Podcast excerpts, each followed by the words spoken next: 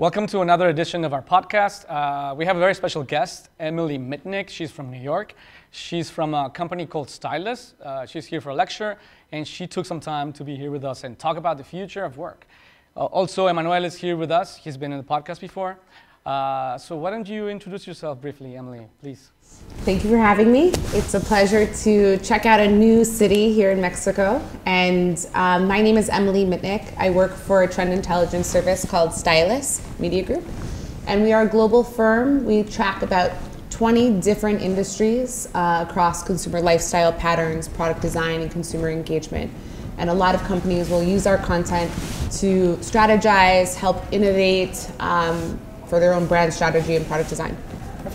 So thank you for being here. And so the idea is to talk a little bit about, you know, your experience and your expertise, and, and have a conversation where we can build with our opinions and reactions to each other's ideas. And uh, so, uh, tell us a little bit about your your take about the future of work.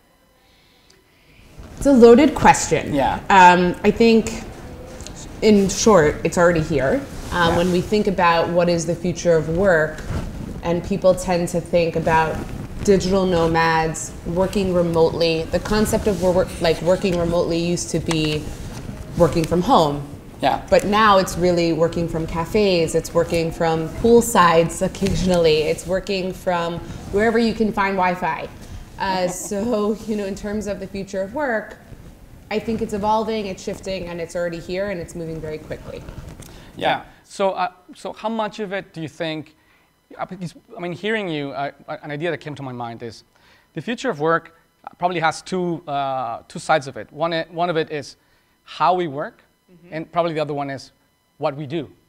So, I, so I think that a, a lot of it is about how we work, Sure. right? So, uh, so what do you think about what we do? How, how do you think that that will evolve? So it's interesting the concept of how we work, right? So it's a, Stylus released a big macro trend last year called the work-life revolution, and one of our editors uh, said that we all have our own work rhythm, Yeah. right? So she pegged it that. Right? We all work differently. Sometimes we like to be up really early and we're early birds and we get three hours of work done very quickly. Sometimes we work it well at night. Depends on who you are. And I think that there's been this social expectation that you have to be in an office from 9 a.m. to 5 p.m., at least in the States. I don't know if the hours are the Yeah, same in Latin America. Nine to six. 9 to Yeah. 6, okay. And It's a- some companies go on Saturday even. I Yeah. think creative, it's more like 10 to 10 with a lot of breaks. Yeah, yeah, but you get the idea, right? Yeah, but actually here we have two different uh, Uh, schedules. schedules. Uh, 8 to 5 and 9 to 6. but it's a set schedule. Yeah. Yeah, it's very industrial. Right. Yeah. Which, you know, when you ask me, you know, where is it moving and how do people work, I think it's almost a funny concept to, to kind of block out, okay, you have to be working from, you know, if I don't see you in the office at 9 and, until 6 or 10 to 8, whatever it is, that you're not working. And it's not true because you're still working at 10 p.m. Yeah. because you're connecting with somebody in the other side of the country. It- That's a whole other layer, right? I think that that's from a leadership perspective, um, working with teams across different time zones, you know, that's also going to evolve and shift the way that people are working. Uh, but yes, I mean, when I, mhm. And becomes a, a, a big challenge not for the companies and for the company owners to, or for the company leaders to To understand. manage Yeah, to deal with. of- you know Yeah. the- uh, you talk about a program you took from uh, different Uh, one country one re- mm-hmm. remote remote year, yes. can you tell us a little bit Yes. So basically, my company Stylus was tracking a big trend, the future of work, and we were looking at companies that are innovative, that are catering to this lifestyle. And Remote Year was one of them, along with other ones like Be Unsettled, and there's some other programs out there that are travel work programs where they organize a group of individuals who can work full time remotely, and they actually uh, create travel programs where they can travel the world one city at a time uh, for one year. I applied to the program, got in by some miracle, 300,000 applicants, and uh, pitched it to my company Stylus to help bring what we were tracking to life. So I joined Remote Year uh, August of 2006, 17, ah, 2017, crazy. And uh, yeah, I traveled the world working full time for Stylus, one city, new city each month for one year.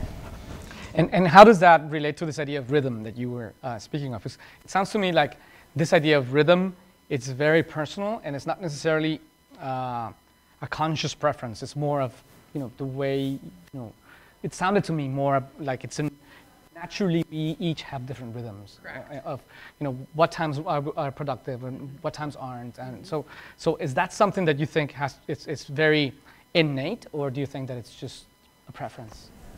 That's a really good question. I'm still figuring that out myself. I think it's innate, to be honest. too. Um, not everybody can work remotely, globally.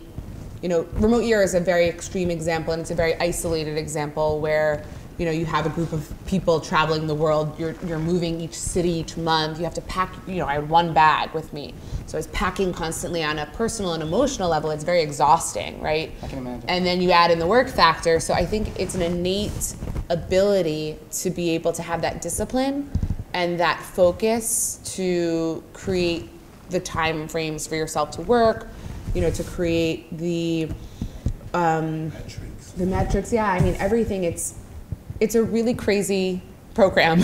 Yeah, no, I, I, I- I can, I can only imagine. Yeah. But don't you think that probably, because you know, I, I, I came to this idea when I, when I was, you know, thinking about this typical uh, thing of automated cars, right? Sure. And in theory, automated cars will change the rhythm of, of cities. Sure. Yeah, so, uh, so we'll consume differently and we'll live differently and probably we'll have more time. What are we going to do with it, right? That's probably a question. But uh, so I lost my train of thought. Well, I can build on Yes, that for you. Um, the way that we look at trends, and I, I like what you were saying because I was kind of nodding back here. Yeah, connecting it is you were thinking, we're talking about work, and then your brain went to automation of cars, Yeah. right? The back of the car, according to all of the research that we're looking at, and it's not it's not hidden research, it's it's it's open. The back of the car is going to be an extension of your workspace. It's going to be an extension of your home. Yeah. So you have to think as a designer, as you know, a researcher, as anyone in the creative field or that's building products or strategy for brands, you know, how is the back of the car eventually going to evolve? You know, how do you how is it going to look? How is it going to smell? How is it going to feel? Because eventually it will be an extension of Yeah. the work. Of uh, yeah workspace home it, or probably you'll, i mean there, there'll be different kinds of cars yeah cars for sleeping cars for working cars for eating Yeah, I mean it's already happening. yeah Yeah, the example Yeah. is you, how many days you spend in Mexico City? Almost a month. Yeah. yeah You feel the traffic of the Me- of Mexico City. the traffic you feel you know even even those bikes that i'm now riding right i mean there's a reason why those bikes exist. There's a reason why those scooters exist. And this is exactly how for me it's exciting to experience firsthand because when we're tracking trends at Stylus we always think about what are the lifestyle patterns that are impacting product design. And then from a marketing angle and a branding angle, how do you then reach these types of consumers that are new and evolving and changing? So yeah, to see those bikes, they seem like, okay, they're just bikes. But for me, I'm like, no, why am I riding this bike? I have to ask myself, right? In Mexico City, the traffic is unbearable. The smog is crazy. Like, I would never sit in traffic, right? Uh, no it's, it's i think it's the worst you know waste of time uh, pe- only people who are born there are actually learn to tolerate it because they're born there Sure. yeah And they have no option. and they have no option. And you know, when, when you're accustomed to it, it's probably okay. But I, I, I'm, I'm, I'm captivated by this idea of rhythm.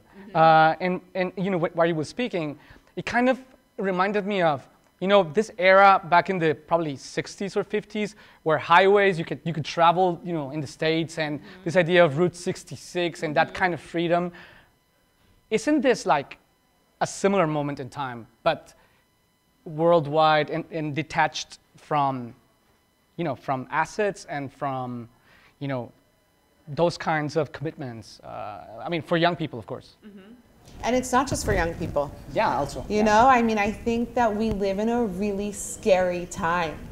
And I'm a very positive, optimistic person. But we have to take the zoom out lens on our world a little bit and things are really not that great, right? Yes, of course they don't. You know, um, we always think about the economy. We always think about politics and you know our environment when we're creating our trends and when we're thinking about research. And you know, at least being in the U.S., um, you know, there's a lot happening right now. Yeah, of course. I, and in Mexico, we're about to enter an Exactly. interesting era also. Exactly. You too as well.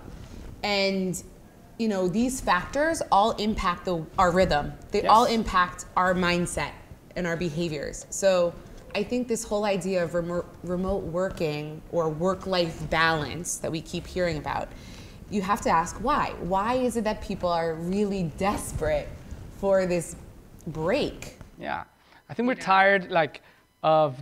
I, I I know this has been said and done, but we're tired of this industrial mindset mm-hmm. system. Uh, and uh, I, I think I, I heard, and, and I don't. I always forget my sources. I'm sorry about that. But I heard in a podcast there was a, a woman. I think she was a. I don't know what she was, an anthropologist, a sociologist. I don't. I don't remember. But she was saying that companies complain a lot about younger generations, like you know the generation clash, and millennials and their lack of commitment, or how they get bored really easily, and all that. And and uh, and and she she mentioned something that I had been thinking about is they're not a problem. That's not a problem. That's a symptom, right? Of rhythm changing. Uh, and, and I thought of, a- of this idea of you know, systems that auto, auto-regulate themselves. I think that the new rhythm that ge- new generations are bringing into the, into the workplace are a disruption in itself, and it's trying to shake this old way of thinking, old way of doing, Sure. And, uh, and making us uncomfortable in the way. Sure. Right? And I think not, not only that, because we are talking about the future of work, but also you can start seeing some generation, I don't know, the future of retirement. I don't know, like my parents, no? My, my father uh, is from France, uh, so he's work like the system, the French system, no? You need to study, nine to five, have the degree, start working and have your retirement at 60 or 65, getting angry because you need to work one more year, etc., Right. etc. Now he's retiring and he don't know what to do. I know. He don't know what to do. parents are in the same situation. No, he can't. And, and also, he can't leave Paris like a full time years because it's living uh, in a shoebox. But he start like moving. He don't know where to go. He don't know what to do. He start doing still in business. But I don't know for the future. Like, if, if we are scared for the future of work, I don't know what we're gonna do with the future of retirement. I don't know. Maybe Yeah. we're gonna have a program of uh, one year retirement. Uh, Around the world. around the world. right? Yeah. No, it's a good point. We're, we're doing a lot of research on boomers in general, and they actually do have a lot of similar mindsets to millennials, believe it or not. There's a lot of struggling overlap. right. Yeah. And I think also the, the idea also just of future of education is going to be completely different as well. Um, so retirement, maybe retirement isn't even going to be a concept. Exactly. I don't think either. I, uh, yeah. You're gonna Yeah. keep going and going and going. And, and, and this generation, I mean, your, your dad and my, my father-in-law, I think that they're, they already have, they're ready for something that they don't have, right? Right. For the Yeah, next thing that they won't be able to experience, Right. Right? Uh, so they're, I think that the first victims of this, right? Yeah. Uh, that's interesting. And I love what you said. Um, I don't know if we're backtracking a little bit, but I do love what you said about being uncomfortable. Yeah. You know, um, that organizations, more traditional, archaic, let's call it. But most of them are, I think. Yeah, I think so. um, that there is a sense of un- discomfort, right? Like, you know, I heard some crazy statistic like eight out of ten people, like, want to don't don't feel comfortable speaking up or or, you know, saying the truth, right? Okay. Because they're uncomfortable with un- discomfort. They don't want to go against the grain or. It's, it, it's, it's, it's badly seen if Right. you are, it Right. seems like you're you a cynic or, Exactly. you know, negative. Right. So, trail of thought. But basically, I think that there's a lot to say when we think about the future of work um, and just future teams and collaboration about that sense of discomfort. I think actually is when the best stuff happens. Yeah. Even if when you're experiencing it, it feels. Yeah. And- difficult. Yeah. And also, I, I think I was telling uh, you uh, uh, five minutes ago, like, I think everybody wants the same. Everybody wants freedom, Yeah. more money, more time, more chance to do. I, I, I don't think it's so complicated because it's, the, it's in the nature. Everybody wants the same. So mm-hmm. I think the challenge is, is what we have to do to, to put that opportunity for everybody to make thinking about some freedom like your program like mm-hmm. it's crazy no i don't mm-hmm. know Yeah, yeah, I- I think so too. I think that we all want to enjoy our lives. Uh, it used to be that you worked, you know, so you can enjoy your life eventually, and now that they have all the time they need, is like, so what is life? Right. I know. It's Yeah. very, very. Uh, um, it's a hard concept to, to digest because it's like we just want it all, right? Like, and then the question is, is how do okay, how do we do that? And once you have it, what do you do with it? Yeah, right? exactly. But but I want to go back to your your thought of the future of education Sure. linked to the future of work. I, I have some ideas, but I, I want to hear yours. I mean, how do you think? How much do you think those two things that now are you you, you, know, you get your education, you work. You know, in, in, in a linear process, how much of that do you think is going to work? I mean, change. I don't. I I wish I could answer that. Um, I don't know. I really don't know. I think.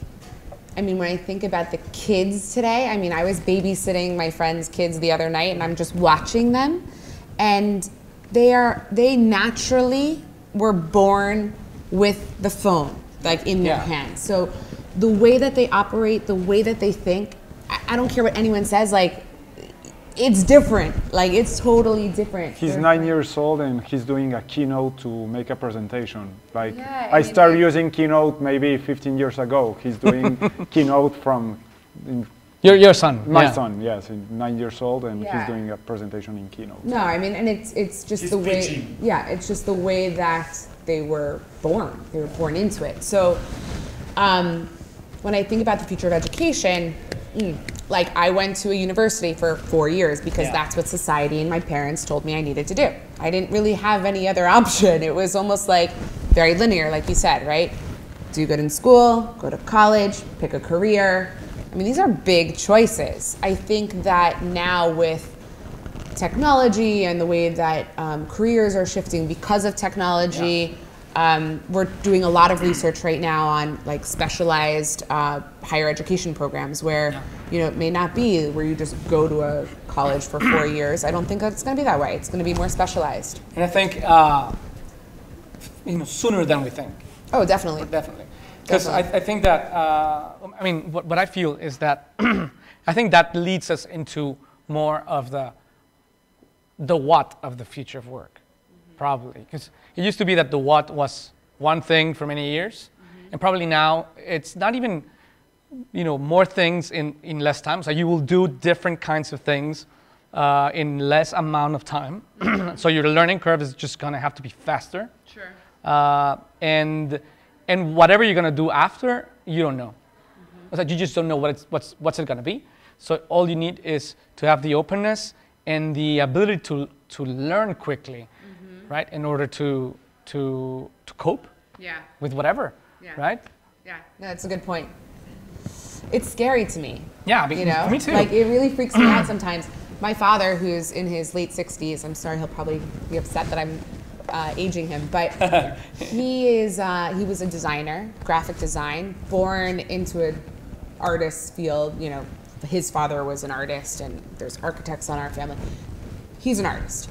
He spent almost 40 years of his career in his graphic design advertising business decided to stop right retire because that's what he was told he needed to do and now he's painting.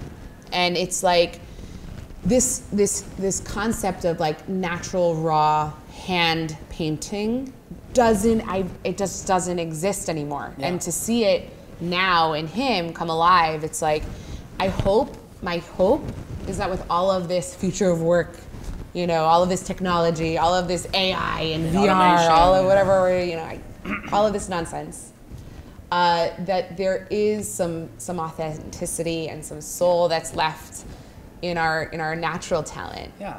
I, I I hope that uh, what's going to happen, probably, hopefully, I mean, as you know, the future has many pockets, right? Right.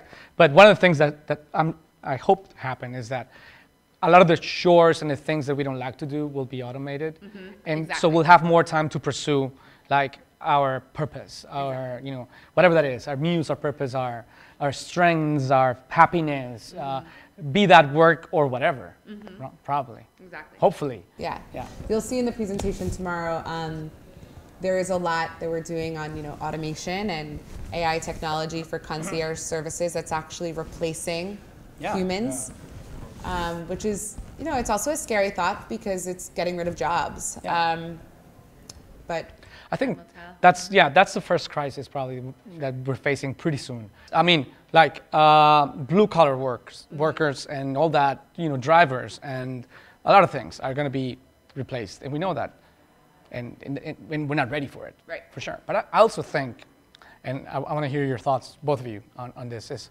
I think knowledge work is also going to change, right after, right? Uh, you know, because I think that uh, as as productivity and efficiency in, in organizations, you know, uh, gets delegated to technology, I think that knowledge work is going to evolve faster than it used to, right? Uh, a lot more about value creation than just exploitation, uh, and also we're not ready for that. So that wasn't a question, but yeah. It was more like a statement. Yeah. So, but I wanted to turn it into a question. Um, so yeah. So how about the what? I mean, how much of the what is in in in people's concerns? Because I know the, the how. It's it's all over the place, right? Uh, the future of work. Or haven't? wh- Do you think that we haven't thought a lot about the what yet? Like the what we will do instead of the how we'll do it. that's a good question. Um, I don't know. What do you? yeah. Sorry. Well, let me let me ask Elaborate, you then. yeah. Yeah. let me ask you because maybe maybe I'm just to clarify. So, in terms of your space here, right? Yeah. Um, like, do you believe that remote working is going to be is the right way to go, or is effective? Like, or from a creative standpoint, and as you know, kind of a, a leader in this field or in this space, like, how are you going to ensure that collaboration, creativity, and communication um, among teams, like, Yeah. continues, or how, how are you I- I planning on think- shifting your kind of business here? Uh, I think we haven't thought, you know, that far, even if it's probably not that far. But, but what we're seeing is that a lot more people, especially women, uh, want to work, have flexible hours, and uh, it's natural, prob- especially in Latin American cultures, that that happens. Uh, and it's only the gateway towards everyone, you know, wanting that. Uh, I think that eventually, uh, as we grow, uh, the space won't be enough, and it, it won't make sense, right, to have more space. So I think that as the, in the same way that education is having the same issue, how much of it happens online, but what about community? What about engagement? What about peer learning? Mm-hmm. I think that I think that uh, we're, we're going to have to have like base camps, right? Mm-hmm. Where you come and you have, you know, interaction and you do some face to, you know, face to face work. And so some things will require that mm-hmm. and a lot won't. Don't- I mean, Right. But- but but like I- traveling, you know? Yeah. But How I- much of it did you miss when you were traveling? You miss a lot or not? Because I think one, one thing is going to happen here. I, I think that's my point of view. I don't know if Michel has the same in, in that one, but I think the number, the, the group, the team, is going to be reduced. Uh, my, the growth of the company, I don't think it's going to be the growth in number of people. It's going to be more uh, in the talent of the people. So the talent is going to be, go- we're going to have less talent, and a lot of the value we are delivering right now is not going to have any value anymore. Yeah. So all that uh, work or, or that delivery is going to be phased away from the from our work, and uh, this space, I think, it's going to be more of more uh, different. Uh, uh, different services, different collaboration. We're gonna have different, more and more like you today. Like we are talking about trends. We're gonna have more different variety of people and talent in the, the office. Yeah. So I think it's gonna be less like more the lay of Pareto. It's Pareto. Pareto, I think, yeah, like Yeah, 80 20. Huh? I'm not sure whether, you, yeah. That Yeah, eight- I.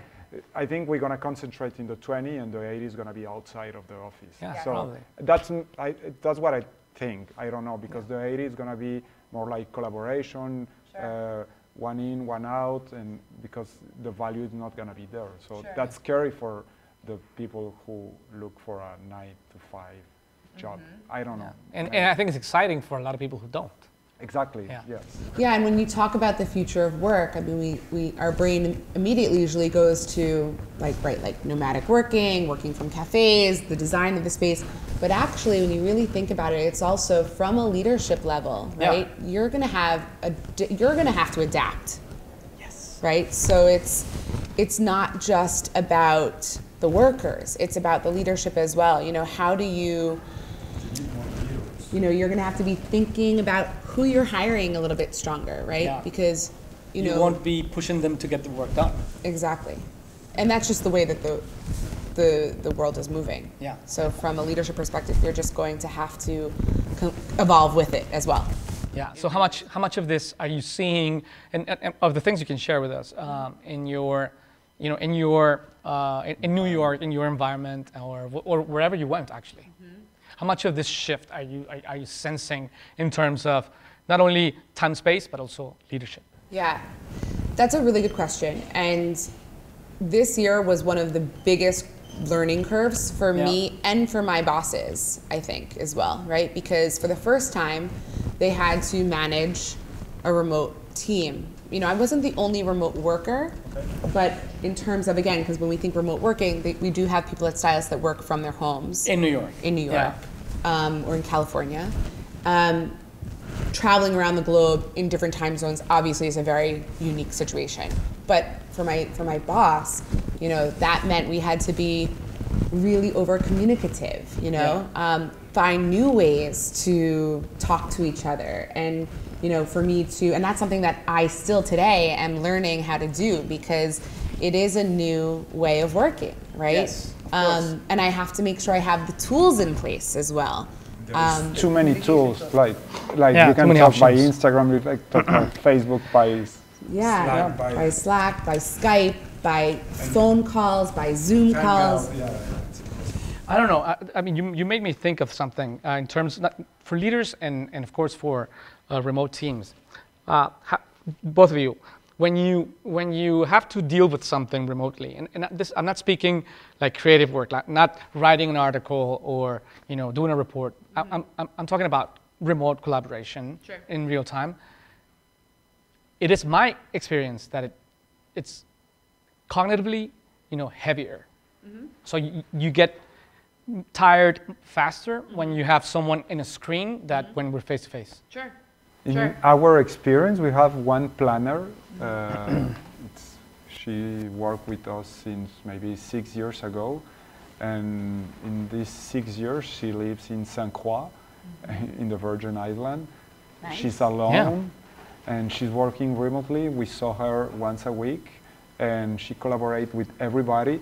And since the moment she leaves the office, the productivity of her work is like increasing like a hundred percent. And I, I, I, I don't know. don't I don't know doubt if it's it's because it's- she's in a, in, an in an island, like because in Saint Croix there is boss that. I just need to go to an island. yeah yeah You know- get my work done. yeah because in the, it's nothing there. Like in the island is nothing. I don't know if this is part of like uh, more like not a job, but more like uh, something of fulfillment. uh, I don't know. Like it and it worked perfectly.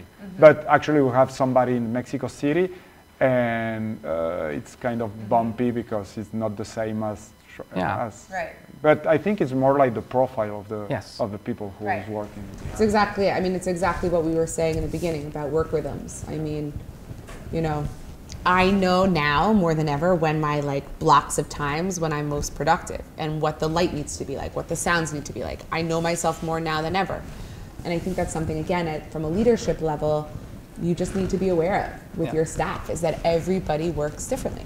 and I think we're going to have to, be more, as you, as you mentioned, more uh, you know, adamant about talent and, of course, also about uh, vocation. I mean, if someone has the right vocation, they will, they, I mean, they cannot help themselves but do what they're meant to do, right?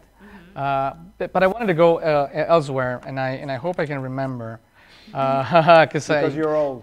I'm old, and also because I, you know, I, I, Future t- of I go somewhere and then I forget where I was going. Um, uh, uh, yeah, so it has to do with full-time employment versus, you know, the alternative. Uh, 'cause I think we've heard a lot, and it's an old idea of this gig economy, which probably won't be as as many gigs as you know uh, everyone thinks it will be. I think it's going to be somewhere in between. But how much do you can you share uh, with us about that? You have to pay me and I'll tell you. Yeah. Um, yeah, I mean, we have lots of insight into that um, and generational insight Yeah. as well. Uh, again, I think, you know, big companies like, um, who can I mention? Like big Uh. Like Yeah, big, yeah. big companies that you've definitely heard of before. Um, they're global, you know them well. Uh, they come to us and they ask us, can you give us an hour long presentation on what is the baby, like what do babies want? Like how are the babies living? How are the kids? Just the Gen Zs or Oh, Gen yeah. Alphas now that we're Yeah. gonna have another one, a subcategory Yeah, it's the next Right. letter in the alphabet. because those questions about you know how are they going to be working? Or how are they going to be buying? How are they going to be behaving? These guys who are the heads of marketing the heads of branding or the heads of strategy need to understand this so well because if they're going to stay ahead of the curve and prepare and make their businesses good and valuable they need to pay attention to those lifestyle patterns. Yeah. so and you probably can't can't s- Yeah. you know speak about it too much. So I I'll elaborate. You know. So I, here's uh, what I think uh, is that probably you know this idea of being a freelancer is it's too risky, right? I mean, you may or may not have work. So uh, so probably somewhere in between, like like you you would sell part of your time to three or four companies, and uh, and and my take is that, and this is uninformed like you, uh, uh, you know, as opposed to to you, is that companies will be, be like agents, right? Like like like agents that manage artists. So you're gonna be like an agent that m- manages certain you know, kinds of talent in a very specific niches, uh, and you will put to their, you know, uh, disposal, you know, a lot of infrastructure and a lot of things that they need, so they can, you know, take value to the market. right and produce their best work Yeah, exactly. And I think that in that regard, you know, uh, education's not there, uh, leadership's not there, but I think that uh, probably our our vocations and our interests are there. I mean, uh, if, if if we could do that, uh, I think it'd be it'd be awesome. yeah there needs to be some sort of balance Yeah. hopefully Yeah. I otherwise i think a little too much freedom Yeah. is chaos you know Yeah. i think that especially creatives we need structure Oh, yes. because otherwise we'll We'll just go array Exactly. Exactly. So, um, you know, closing remarks. What would you like to, to, to close the session with? First of all, thank, thank you for coming here to the campus and sharing. Uh, we will hear your lecture tomorrow. And And you will tell me about the lecture because I can be there. yeah, But thank you, Emily, for being here. Uh, thank you for coming to Monterey. Uh, thank you for taking the time. Uh, and uh, hope to see you soon in New York sometime. you as well Yes. time is luxury so i know Thank you very ready much. to work in the future of retirement. Like Yes, pretty soon. Yeah. Yeah. thank you Thank you.